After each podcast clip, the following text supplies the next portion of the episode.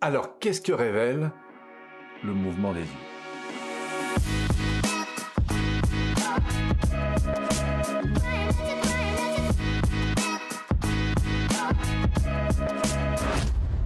Alors, qu'est-ce qui se passe quand vous êtes en interaction avec une personne et que vous regardez ses yeux bouger?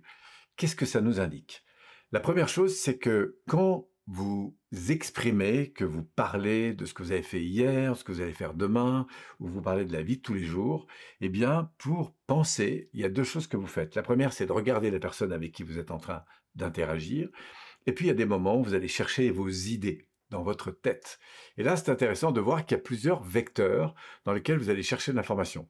Par exemple, on montre que les visuels ont tendance à regarder en l'air. Pourquoi?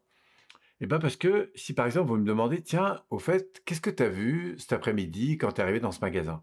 Et que là, je réfléchis, eh bien je vais avoir mes yeux qui sont plutôt en, en l'air comme ça, un peu comme dans les bandes dessinées. Vous savez, quand on dessine comme ça une lampe autour de la personne, on a les yeux qui se lèvent vers le haut. Ça, ça indique qu'on est plutôt en train d'aller chercher de l'information visuelle.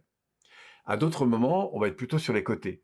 Par exemple, quand je vous dis, tiens, qu'est-ce que tu veux me dire? Vous voyez, mon œil, il va chercher en fait la conscience auditive d'un côté ou de l'autre. Donc là, on sera plutôt dans des références d'informations qui sont en lien avec euh, la dimension auditive.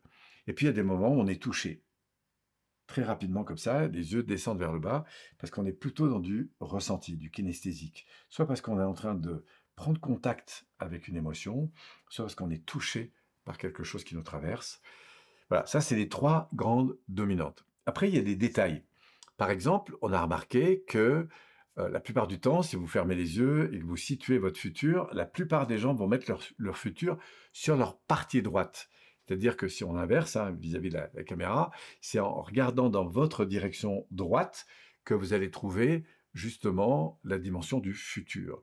Et puis en général, le passé est plutôt vers la gauche. Alors c'est lié à des tas de raisons, c'est qu'on est habitué en général quand on écrit de gauche à droite, même d'ailleurs dans des cultures où la conversation est inversée, enfin l'écriture est inversée, on s'aperçoit que la plupart des gens mettent le futur sur leur droite et le passé sur leur gauche. Comme on aura tendance à mettre le futur devant ou le passé derrière. C'est d'ailleurs ce qui se passe quand on est en communication euh, non verbale, c'est qu'on parle euh, en mode euh, manuel. Et justement, à quoi ça sert tout ça? Donc bien sûr, dans la communication, si par exemple je suis en train de vous demander, tiens, qu'est-ce qui te revient de tel souvenir Eh bien, je vais voir que, en fonction de l'endroit où vous allez poser les yeux, je peux du coup détecter si vous êtes plutôt dans un schéma visuel, un schéma auditif, un schéma ressenti, et puis du coup d'interpeller à travers ma communication, eh bien le canal dans lequel vous êtes le plus.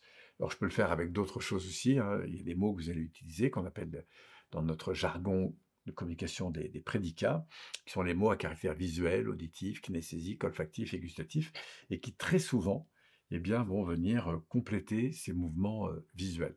Donc, vous voyez, ce qui est intéressant dans cet euh, univers, c'est pas seulement d'écouter et d'observer les autres, mais aussi pour vous-même, d'aller chercher de l'information au bon endroit. C'est un peu comme des grands tiroirs, et il est clair que, par exemple, si vous cherchez vos clés, mieux vaut vous dire, tiens, où est-ce que j'ai posé mes clés?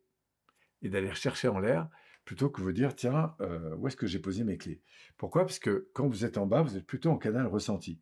Si par contre vous dites tiens qu'est-ce que je ressens à l'égard justement de cette idée ou de ce projet ou de quoi que ce soit, en allant chercher à l'intérieur de vous-même, en baissant votre regard vers le bas, bah, du coup vous aurez plus de facilité à connecter avec votre monde émotionnel. Si maintenant vous voulez vous retrouver, tiens, qu'est-ce que je vais pouvoir dire demain à telle personne, ou qu'est-ce que je me souviens qu'elle m'ait dit, vous voyez, je peux aller ouvrir des tiroirs qui vont faciliter l'accès à l'information. On s'est d'ailleurs rendu compte que dans les stratégies d'apprentissage, le fait de mieux comprendre, de mieux prendre en compte ces canaux, eh bien, ça accroît en fait la faculté à aller retrouver de l'information. Voilà, en tout cas, ce qu'on peut dire un petit peu de ces mouvements Dieu. Voilà à quoi ils nous sont utiles, notamment dans le monde de la PNL. Alors, c'est pas les priorités, hein, avant de, pour améliorer sa communication, c'est pas la première chose à voir qu'à regarder les canaux de communication. Il faut d'abord apprendre à écouter, à reformuler, être en lien avec la personne. Mais quand on veut aller un petit peu plus loin, dans la gamme d'outils de communication dit non verbal, bah, c'est intéressant de voir comment les yeux bougent parce que ça nous donne de l'information sur la manière dont le cerveau est en train de fonctionner. Expérimentez ça avec vos enfants, vous allez voir, c'est juste fantastique.